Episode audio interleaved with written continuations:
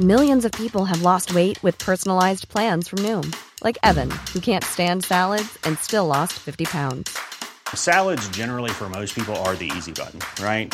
For me, that wasn't an option. I never really was a salad guy. That's just not who I am. But Noom worked for me. Get your personalized plan today at Noom.com. Real Noom user compensated to provide their story. In four weeks, the typical Noom user can expect to lose one to two pounds per week. Individual results may vary.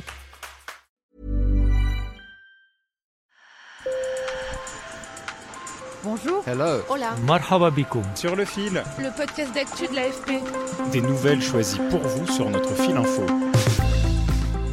L'Europe est inondée de cocaïne. C'est ce qu'on vous a raconté dans un précédent épisode. Aujourd'hui, je vais vous parler des conséquences concrètes de ce trafic. La corruption et la violence qui gangrènent le cœur de l'Europe, en particulier les très grands ports marchands. En France, le point chaud c'est Le Havre, où les dockers se sentent otages des trafiquants. Sur le fil. La cocaïne est acheminée essentiellement par voie maritime.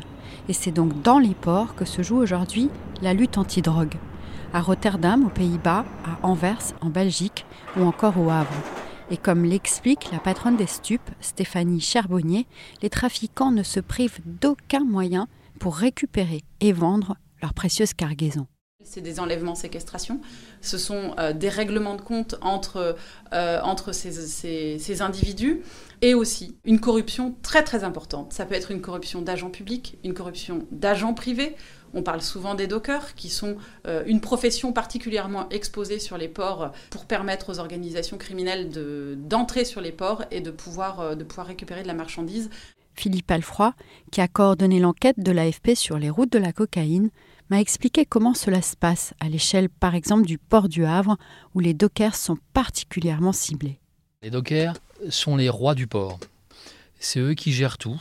Euh, tous les mouvements de conteneurs, depuis leur arrivée jusqu'à leur expédition, c'est eux qui en sont responsables. Eux seuls ont le droit de les déplacer, de les ouvrir éventuellement et également euh, de les faire sortir du port. Donc la principale cible des narcotrafiquants, c'est eux. Si vous avez un docker dans la poche, c'est bon. Qu'est-ce qu'ils font ces dockers? Alors, les ports sont surveillés par des, caméras, évidemment, et par des agents de sécurité. Quand, quand, le conteneur où se trouve de la drogue est filmé par des caméras, on paye un docker pour le déplacer à un endroit où il n'y a pas de caméra. Une fois qu'il est déplacé et qu'il est euh, discrètement installé à cet endroit, le docker prête son badge d'entrée à quelqu'un du trafic qui va rentrer sur le port, qui va cisailler le cadenas et le plomb qui ferme le conteneur, qui va chercher la marchandise à l'intérieur, qui va refermer le conteneur et qui va remettre un faux plomb. Déplacer un conteneur peut rapporter au docker jusqu'à 75 000 euros. Mais selon maître Valérie Giard, avocate de plusieurs dockers, ils n'ont pas toujours le choix. Elle m'a raconté comment ils sont approchés par les narcos.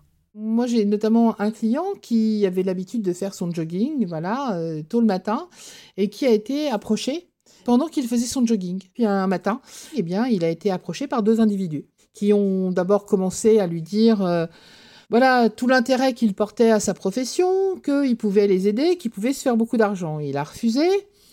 Euh, ils sont partis, ils sont revenus à un autre moment, ils sont revenus un autre jour. Et puis au bout de la troisième fois, eh bien le ton a considérablement changé. On lui a montré des photos de, de son domicile, des photos de sa compagne, des photos de ses enfants. On lui a même donné le nom de jeune fille de sa compagne, l'endroit où elle travaillait. On lui a dit qu'on savait que ses enfants étaient scolarisés dans telle école. La justice enquête sur une vingtaine de kidnappings ou tentatives d'enlèvement au Havre. Alain Afagar, un docker, a même été tué en juin 2020 retrouvé mort sur le parking d'une école après avoir été torturé. Et depuis, il y a une, une espèce de, de, de crainte comme ça qui, qui flotte euh, au-dessus de la tête de tout le monde. Mais plus au nord, à Rotterdam, c'est encore pire. Là-bas, la Mafia, le groupe néerlandais qui domine le trafic, terrorise le port. Il a même menacé le chef du gouvernement Mark Rutte et la princesse héritière Amalia, qui a 19 ans. Objectif, faire libérer un chef emprisonné. Et comme me l'a expliqué Mathieu Demester, un de nos correspondants en Belgique, la situation se dégrade aussi à vive allure dans ce pays. On, le voit en se promenant à Anvers, c'est des riverains qui sont de plus en plus excédés. Euh, euh, parce qu'ils baladent leur môme euh, dans des rues, même, en pleine heure de la journée, où il peut y avoir une voiture qui surgit avec une calache et, et la façade d'une maison qui se fait mitrailler. C'est intimidation ou règlement de compte, ou les deux. Le 9 janvier, une fillette de 11 ans a été tuée chez elle. Cette fillette de 11 ans a été, tuée derrière la façade de sa maison alors qu'elle était euh, bah, à l'intérieur. Sans doute une, balle qui transperce la, porte du garage et qui, euh, qui ricoche, en tout cas qui, voilà, qui fait euh, une victime collatérale. Et c'est aussi ce qui a déclenché une prise de conscience encore plus forte et plus, et plus largement répartie de, de, de l'urgence du problème. Le procureur général de Bruxelles a même dit que la Belgique menace de devenir un narco-État. Un narco-État, c'est un État où le produit du trafic de drogue est tellement présent dans l'économie qu'on peut dire qu'une partie de l'économie est tenue par les narcotrafiquants, tout simplement. Plus ces trafiquants font rentrer de, cocaïne sur le marché, plus il faut blanchir, plus l'argent qui est tiré euh, de ce trafic est réinvesti. Combien d'entreprises, combien d'usines ont été rachetées ou sont utilisées par les narcotrafiquants pour blanchir cet argent? Alors quelle solution? Les policiers et douaniers réclament des moyens humains et technologiques et plus de coopération entre les polices concernées. Et il reste un ressort de taille, tout simplement les consommateurs, c'est ce que dit Stéphanie Cherbonnier, la patronne des stupes en France.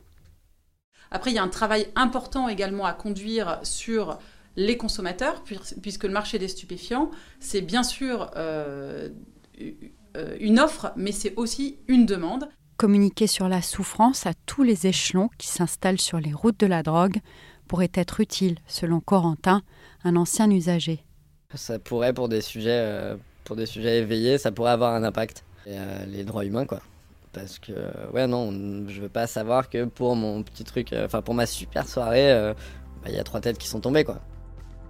Sur le fil revient demain. Merci de nous avoir écoutés.